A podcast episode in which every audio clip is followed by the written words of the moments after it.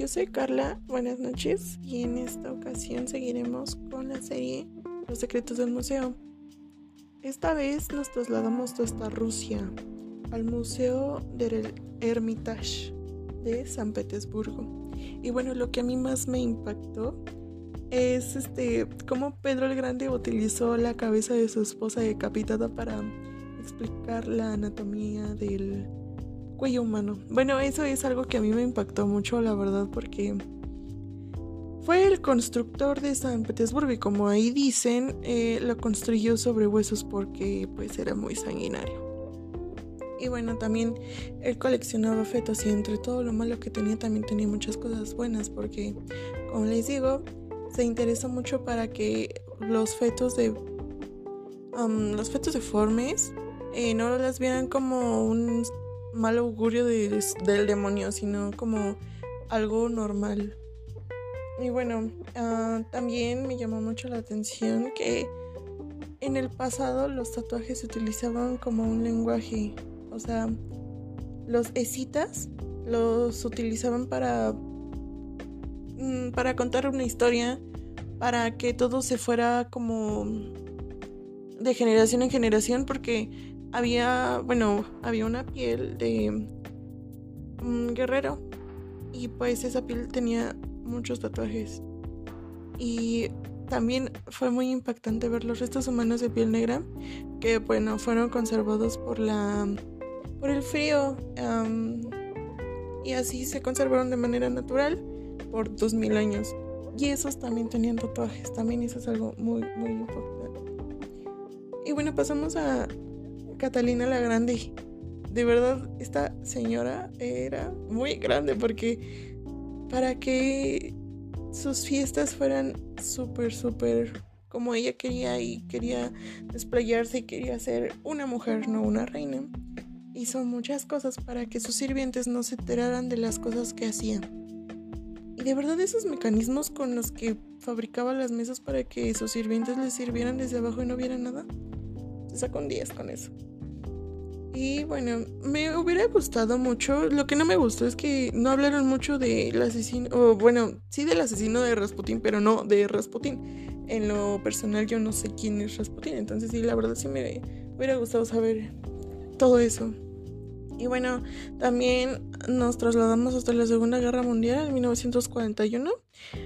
Y bueno, este museo tuvo un plan para salvar sus obras, o sea, medio, más de medio millón de obras fueron trasladadas y, o sea, las personas que trabajaban en el museo en ese entonces eran capaces hasta de dar su vida para que no le pasara nada a las obras.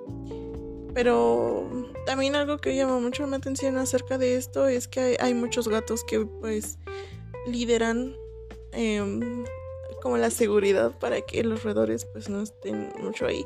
Y algo súper perturbador es que bueno, eh, había canibalismo y se comían a los gatos y no entiendo por qué había mucha hambre.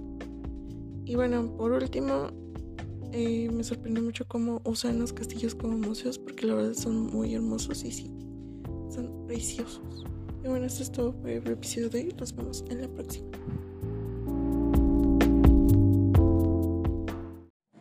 Hola, hola, buenas noches. Mi nombre es Carla y en esta ocasión les hablaré del capítulo número 7 de nuestra serie Secretos del Museo. Esta vez nos trasladamos hasta Estambul, al Palacio Topkapi, que ahora es convertido en museo. Y es lo más asombroso. De verdad que a lo largo de esta serie me ha asombrado mucho como el hecho de que los sitios, castillos y todo eso histórico se convierten en museo. Y bueno, lo que más me gustó a mí es que hablaron acerca de Constantinopla. Eh, ¿Cómo fue que su muralla, o sea, su muralla no solamente era una, era una tras otra, tras otra, para evitar los ataques? Y verdad, evitaron muchos ataques. Hasta que Medmen utilizó unos cañones súper grandes. Y no solo los cañones, también utilizaba el ruido de los cañones para Mm, no lo sé, tal vez espantar a la gente, así como lo mencionan, pero esto es algo que pues no, no he entendido del todo porque si están utilizando los cañones para derribar y todo el ruido, o sea, ¿qué les beneficia? No lo sé, siento que en vez de aprovechar el ruido hubiera sido más factible como que aprovechar otras armas o no sé, diseñar más. Bueno, bueno, esto está en el palacio de un sultán. O sea, siempre la guerra de los musulmanes contra los cristianos, o sea, Constantinopla no quería que los musulmanes llegaran porque obviamente um, ellos pensaban que les iban a cambiar su, su religión. Y bueno, fue, esa fue una parte que me gustó mucho. También cómo investigan los asesinatos en el palacio, cómo le hacían. Eh, le hacían en la cocina, en el baño, utilizaban veneno. Y la verdad es que yo creo que sí utilizaban veneno. Como dijeron que un sultán se murió en su trono, pues veneno. Y, ah, también que había habitaciones súper hermosas. Y la verdad es que sí, o sea, en el documental aparecían habitaciones súper hermosas, súper... Que, o sea, que ahí mismo decían que no estaban ni en Francia. Y en algunas otras eran celdas. Y en esas celdas habían cosas escritas. Mm, más que nada por mujeres encerradas como pues un castigo. Porque ya ven que en las épocas anteriores pues todo era castigo y todo era súper mal. La calidad de vida era pésima. Pero bueno, esto fue todo por el episodio de hoy. Nos vemos en la próxima.